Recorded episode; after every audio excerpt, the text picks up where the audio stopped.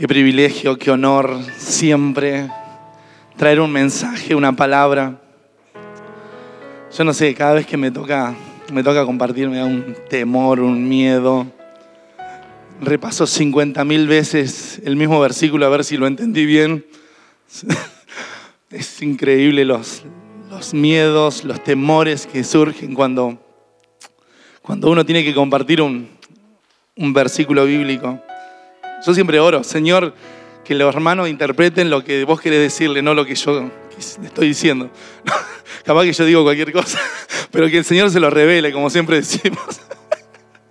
Amén.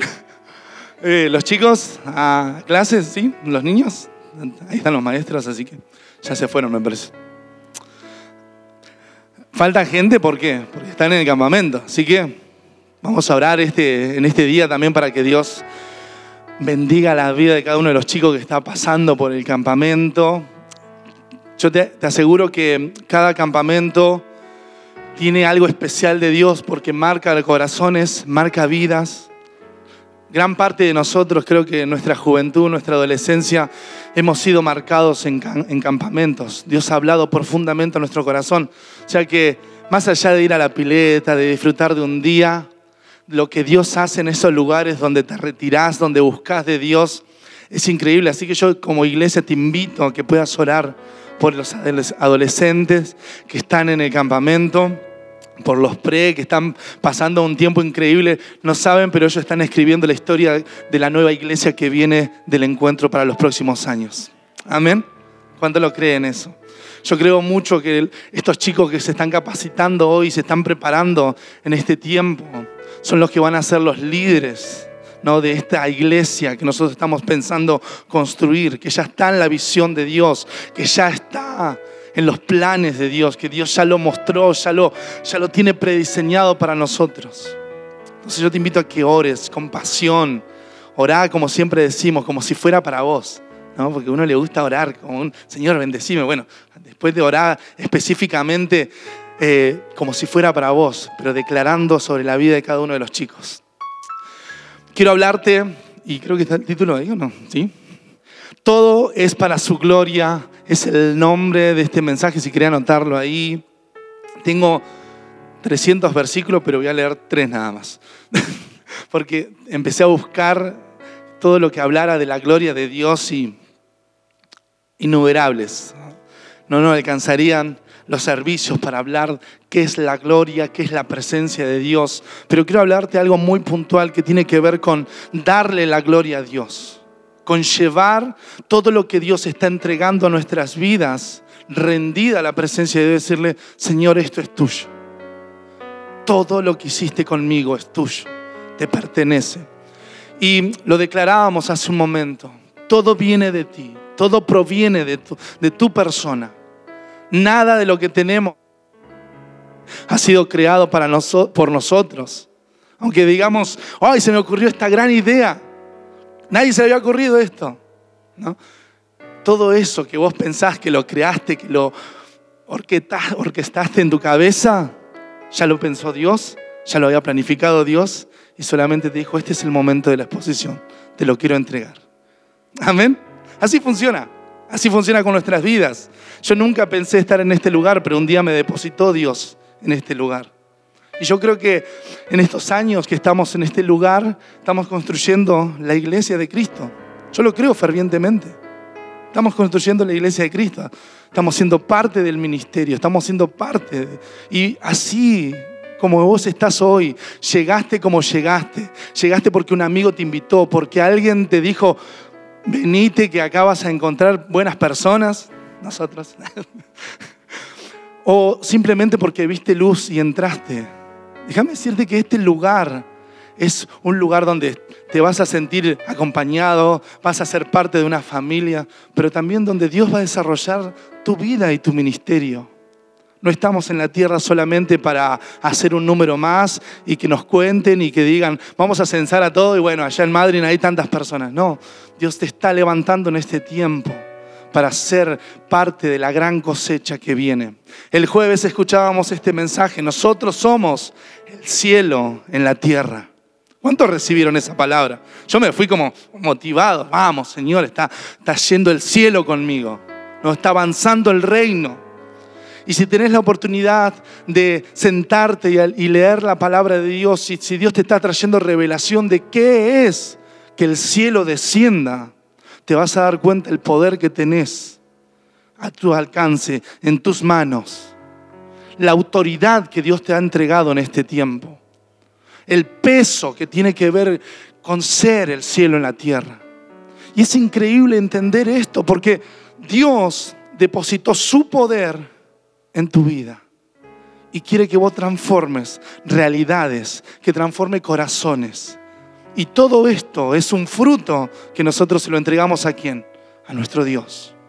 Por eso es lo que hacemos en este lugar cuando cantamos y cuando le entregamos nuestra vida a Dios. Lo que le estamos diciendo es, Señor, esto todo lo que recaudé y te lo entrego a vos, es tuyo, te, lo te pertenece. Esta es la leña, este es el altar.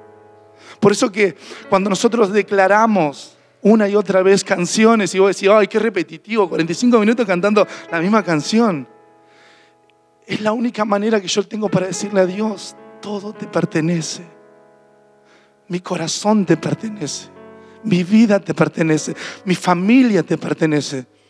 No es que estamos declarando una y otra vez porque no nos sabemos otra canción, sino es que está tan grande nuestra devoción por Dios que yo necesito decirle, si te tengo a ti, lo tengo todo. Y Romanos capítulo 11, versículo 36 dice, por Él y por, perdón, porque de Él y por Él y para Él son todas las cosas. A Él sea la gloria por los siglos de los siglos. Amén. O sea que, porque Él es y porque para Él es la gloria, todas las cosas fueron creadas. Y todo lo que tenés a tu mano y a tu alcance necesita darle la gloria a Dios. Necesita ser rendido una y otra vez. Colosenses capítulo 1, versículo 16 al 17 dice, porque en Él fueron creadas todas las cosas, las que hay en los cielos, las que hay en la tierra, las visibles, las invisibles, sean tronos, sean dominios, sean principados, sean potestades, todo fue creado por medio de Él y para Él. Y Él es antes de todas las cosas y todas las cosas subsisten en Él. O sea que todo lo que tenemos, aún sea las mejores ideas están sostenidas por su presencia. Están sostenidas porque Él está sosteniéndolas con sus manos. Es por eso que a veces uno dice, se cayó la economía de un país. Y uno dice, ¿quién lo sostenía? No, lo sostenían algunos que estaban tramando ahí atrás de todo un pensamiento. No es eso como nuestra vida, la sostienen dos o tres, la sostiene una persona. Y esa persona está al control de todas las situaciones de tu vida. No va a dejar que la economía se caiga. ¿Se entiende? Por eso que es tan importante comprender que los frutos que nosotros estamos dando hoy traen una mayor gloria a nuestro Dios, porque estamos cumpliendo la voluntad de Dios en la tierra. Entonces, en este tiempo es necesario entender esto y, esto es, este es el cierre de mi mensaje porque es lo que Dios me dijo que te, dijera, lo único. Después yo le agregué los versículos. Pero esto me lo dijo puntualmente para que lo entiendas en este tiempo. Todo lo que viviste, todo lo que estás viviendo hoy y todo lo que vas a vivir en el futuro es para dar frutos y para darle gloria a Dios. Nuestra existencia acá en la tierra tiene un solo fin, dar frutos y dar gloria a Dios. Amén. Ahora, uno dice, bueno, ok, ¿cuál sería los frutos que tendría que entregar? ¿Y cuál sería la gloria que tenía que entregarle a Dios? Hay un versículo que para mí responde a todo esto. ¿Cómo le damos la gloria a Dios? ¿Cuál es la forma? ¿Cuál es la idea? Y hay una pequeña historia que me llamó tanto la atención porque está marcada en un hecho puntual. Jesús entra a Jerusalén en un pollino, entra como el rey, todo el mundo está diciendo Osana al que vive, al que reina, ahí viene el Salvador. Y hay un momento que hay personas que lo vienen a buscar a Jesús. Y todos los pronósticos diría, bueno, ok, Jesús eh, se va a alegrar porque lo vienen a buscar. Y Jesús responde algo que es una clave para este tiempo, para nosotros, para entender esto de dar la gloria a Dios. Yo quiero que lo leas conmigo. Está en Juan capítulo 12, versículo 20 al 26. Es una pequeña historia. Después leer el contexto, avanzar, profundizar, pero Jesús está en Jerusalén, ya entró, está pronto a morir y esta es la situación que vive Jesús en estos momentos. Si tienes tu Biblia ahí, Juan 12, 20 al 26. Dice, había ciertos griegos entre los que habían subido a adorar en las fiestas. Estos pues se acercaron a Felipe, que era de Bethsaida, de Galilea, y le rogaron diciendo, Señor, quisiéramos ver a Jesús. Y Felipe fue y se lo dijo a Andrés. Entonces Andrés y Felipe se lo dijeron a Jesús. Y Jesús le respondió diciendo, y presten atención a lo que le responde Jesús, cómo lo recibe Jesús a los, a los griegos. Ha llegado la hora para que el Hijo del Hombre sea glorificado. De cierto, de cierto os digo, que si el grano de trigo no cae a la tierra y muere, queda solo. Pero si muere, lleva mucho fruto. El que ama su vida la perderá, y el que aborrece su vida en este mundo, para vida eterna la guardará. Si alguno me sirve, sígame, y donde yo estuviere, allí también estará mi servidor. Si alguno me sirviere, a mi Padre le honrará. Punto. Le responde esto a los griegos que buscaban, y es interesante porque la Biblia relata esto en este contexto. Dice, había unos griegos que buscaban, buscan a sus discípulos, su discípulo, uno de los discípulos llamado Felipe, va y busca a otro de sus discípulos y dice, ¿dónde está Jesús? Jesús está allá, ok, vamos a decirle que lo están buscando unos griegos. Y cuando llegan a decirle, Jesús, te buscan unos griegos, Jesús se da vuelta y le dice, tenés que morir. ¿Se, entiende el contexto de la historia? Yo cuando le digo, qué bueno Jesús, gracias por recibirme así, chao. me imagino esta situación, o sea, yo me imagino a Jesús en un contexto y entendiendo el tiempo que vive y dándole la clave principal para su próxima vida a estos griegos. Y ahora entro en el contexto de la vida de Jesús. Jesús está por ir de la tierra, está por ir a la cruz, descender, ganarle a la muerte, tener la mayor victoria que nosotros podríamos anhelar tener, pero no la teníamos hasta ese momento, que es ganarle al pecado entregarnos toda la riqueza de la tierra, se está por hacer ese viaje y Jesús tiene una sola tarea para decirle a estos griegos que lo están buscando. Necesitan morir porque donde yo voy a ir, ustedes no pueden entrar como están, como están ahora. Necesitan sí o sí ser mis servidores. Y si ustedes son mis servidores, necesitan seguirme. Versículos más adelante Jesús va a seguir explicando esta idea. Yo te invito a que después los leas. Pero me pareció tan interesante desarrollar esto. No solamente es una muerte física la que está explicándole Jesús, sino es la muerte espiritual de relacionarse con este mundo. Es cortar la ligadura con este mundo. Jesús más adelante va a decir, así como yo estoy por morir, es como ustedes tienen que morir, dando a entender cuál es nuestro fin tarde o temprano, que es arrojar nuestra vida a la cruz de Cristo. Amén. Entonces, si en este tiempo estás teniendo luchas, necesitas arrojársela a la cruz de Cristo, donde esa lucha morirán y resurgirá la verdadera luz de Cristo, que es que Él vence las tinieblas. Amén. Por eso orábamos recién. Si estás buscando paz, tenés que correr al príncipe de paz. Si estás buscando un sanador, tenés que correr a los brazos del sanador. ¿Se entiende? O sea, este es el proceso que necesitamos vivir para reconocer a Dios. Más adelante la historia va a seguir profundizando esto. Versículo 24 nos habla de los frutos del, que no cae en tierra y muere, queda solo. Y sigue profundizando la idea en el versículo 25. El que ama su vida la perderá y el que aborrece su vida en este mundo, para vida eterna la guardará. O sea que aquel que rechaza vivir conforme a este sistema, lo único que está haciendo es guardar su vida para que cuando venga Cristo podamos disfrutar con Él su gloria. O sea que en este tiempo necesitamos entender esto. Lo que estás viviendo, lo que estás transitando en esta tierra, tiene un solo fin. Y hoy estás guardando, ¿no? La gloria que Cristo tarde o temprano vendrá a mostrarte, que es para esto que, que sufriste tanto, para esto pasaste tantas necesidades, para esto pasaste por dificultades. Más adelante te lo voy a explicar bien. Es interesante entender que es necesario morir para que Cristo viva en nosotros. Lo hemos declarado, lo hemos cantado cientos de veces. Pero a veces uno muere, y es como dice este versículo, muere equivocadamente, pelea la batalla equivocada y se queda solo.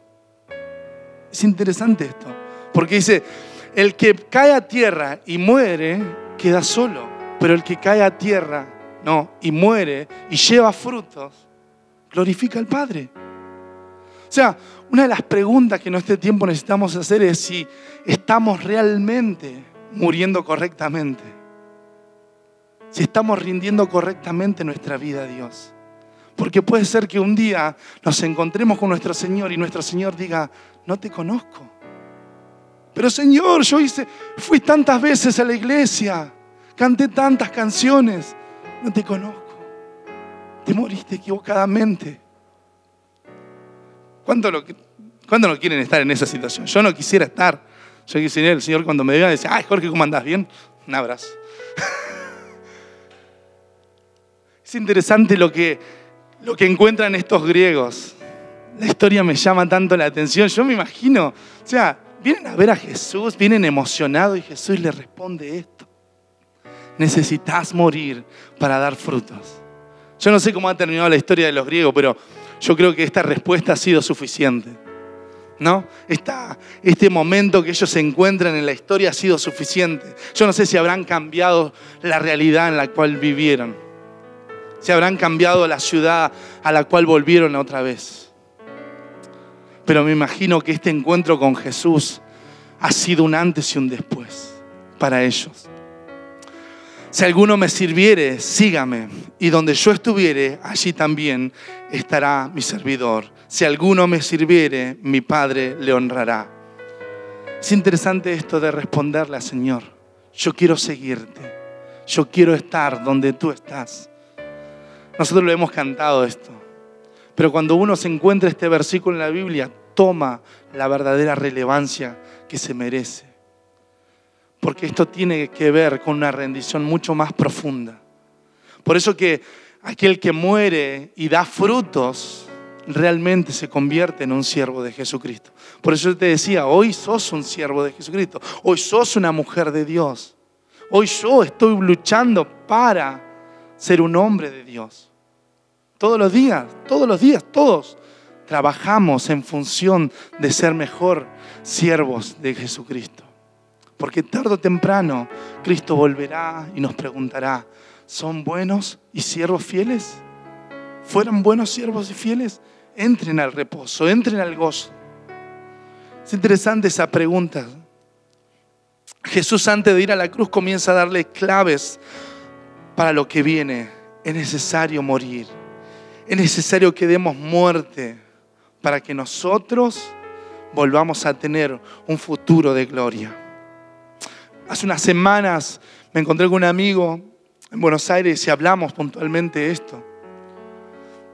Y yo no sé si lo has entendido en este tiempo, pero es algo que predica nuestro pastor Mariano. Si entendés tu pasado, vas a ser efectivo en este presente. Pero si entendés tu futuro, vas a ser mucho más efectivo en este presente, porque vas a tener un destino de gloria. Es interesante eso. Porque yo me acuerdo quién era antes de conocer a Cristo y antes de entregar mi vida. Y no era muy bueno. Pero es interesante saber lo que viene para adelante. Porque me da expectativa para vivir una vida mejor. Para vivir una vida santa. Para entregar mi corazón a Dios una y otra vez. Porque digo, Señor, si vos tenés un destino de gloria, sea, lo que estoy transitando hoy, solamente es pasajero porque tarde o temprano te alcanzaré. Y ya no habrá más tristeza, ya no habrá más dolor, ya no habrá más sufrimiento. No habrá que pagar la luz, el agua. Yo ya me acredito de esas cosas. ¿Cuántos dicen amén? Pero es interesante ver esto. Yo lo hablaba puntualmente cuando yo comprendí esta verdad, dejé de servir, oh, otra vez, dejé de, de prestar atención a esto. Ahora sirvo con amor, con pasión. Yo me acuerdo el día que lo entendí. Era 2018, estaba ahí y fue, ¡tum! Fue de repente, ¡wow! Nunca lo había entendido de esa manera. Y me di vuelta y se lo quería contar a todo el mundo. Es así. Tengo un futuro, tengo un destino. 2018, ahí sentado. No lo había entendido hasta ese momento, pero fue tan interesante. Yo te aseguro que el 2018 para mí cambió mi vida. Fue diferente. Empecé a cantar de otra manera. Empecé a servirle a Dios de otra manera. No puede decir mi pastor.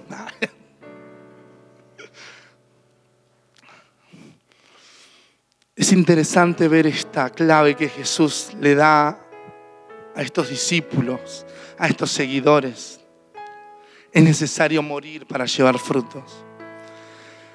Es necesario que en estos grandes desafíos hay un solo poder para ganar, para tener la mayor victoria que hayamos tenido, que es rendirnos a Él, que es rendir toda nuestra voluntad.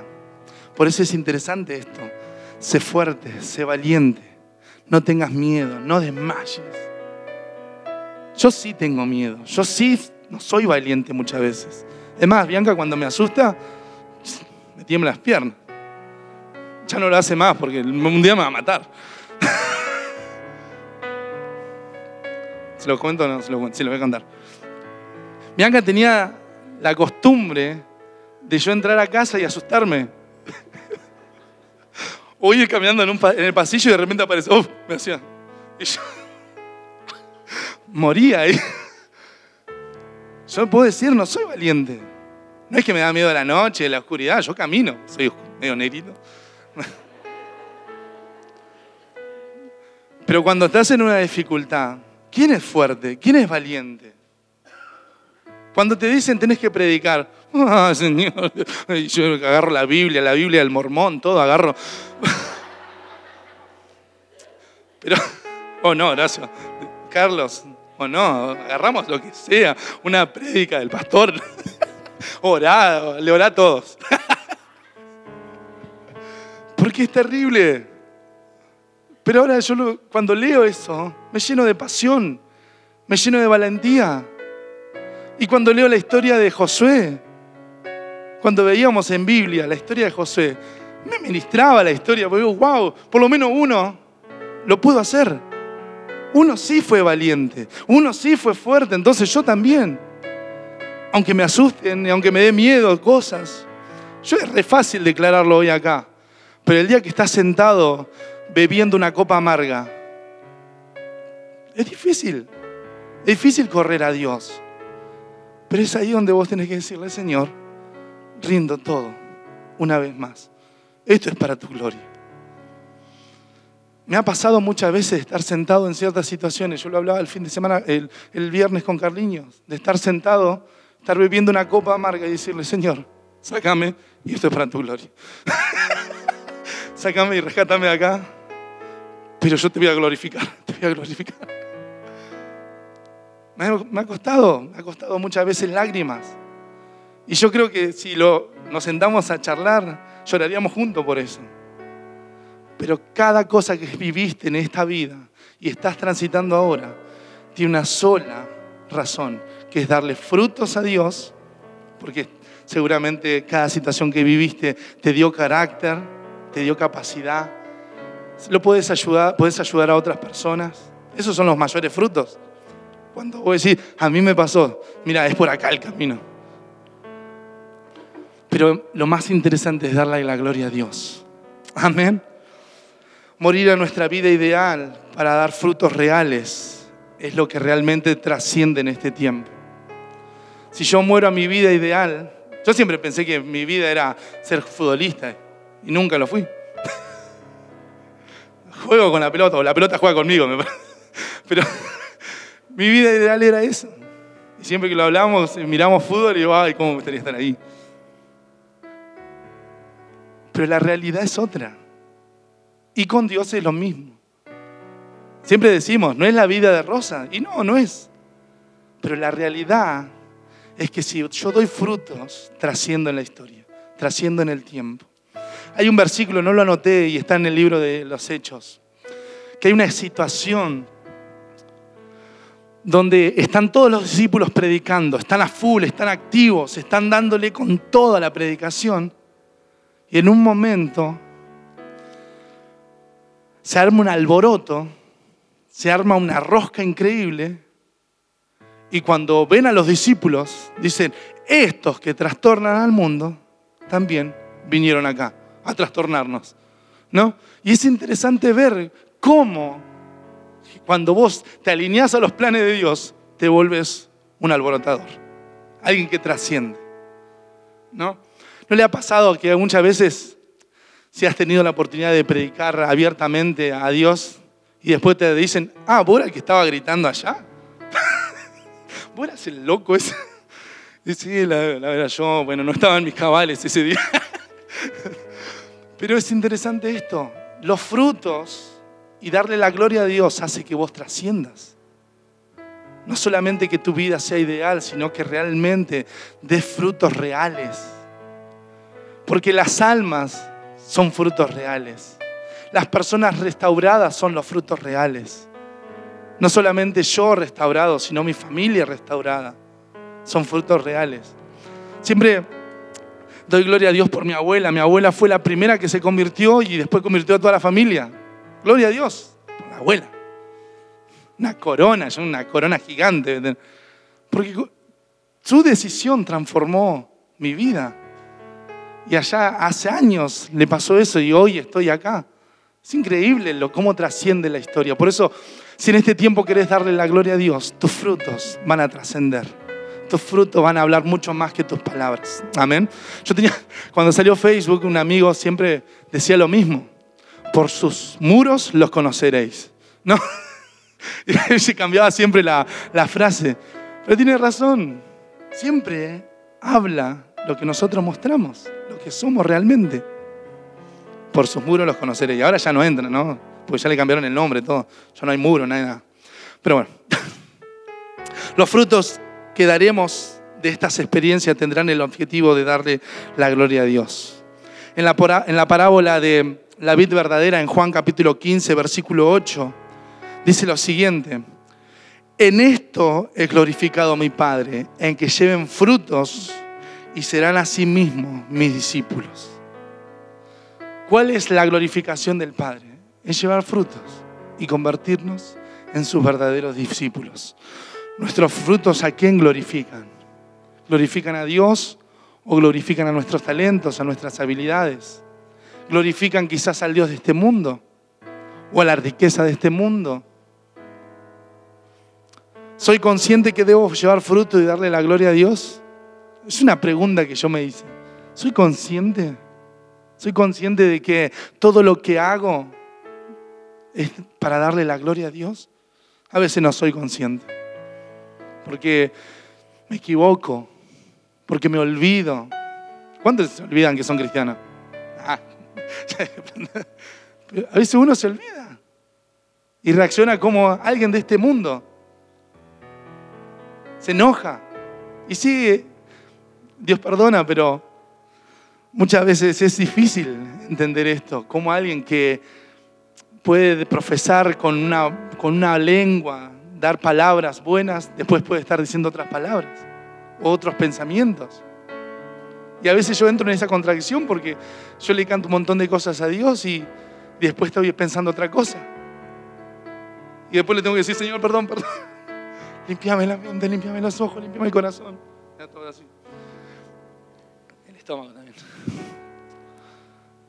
Pero si soy consciente, si el Espíritu Santo trabaja en mi vida, todo el tiempo le voy a estar diciendo, Señor, ayúdame a dar buenos frutos. Ayúdame a dar toda la gloria a vos. Ayúdame a entregar mi vida más y más, rendirla una y otra vez. Mateo 25, 14 habla de esta parábola, de los talentos. Y dice que a uno le entregó unos talentos en cantidad y los multiplicó, y que otro tenía otro talento y también lo multiplicó, pero había uno que había guardado el talento y nunca lo multiplicó. Nunca mostró y nunca dio frutos. Y cuando vino el que reclamaba por los talentos, le dijo, ¿por qué no diste fruto? Si yo te lo di para que dieras fruto. La única tarea que tenías era dar frutos, para que cuando yo viniera me glorificaran. No lo hiciste. A todo lo demás le dijo, buen siervo y fiel. Pero el que no pudo dar frutos, el que no murió, el que no entregó y solamente enterró. Dios le dijo, ¿por qué hiciste eso? Aunque sea, lo hubiese puesto en un banco y me hubiese dado intereses. Es interesante a veces pensar esto. A veces uno entierra y cree que está muriendo. En realidad está guardando en lo incorrecto. Y cuando venga el, Señor de la mies y te pregunte, ¿por qué solamente moriste y no diste fruto? ¿Qué le vamos a decir?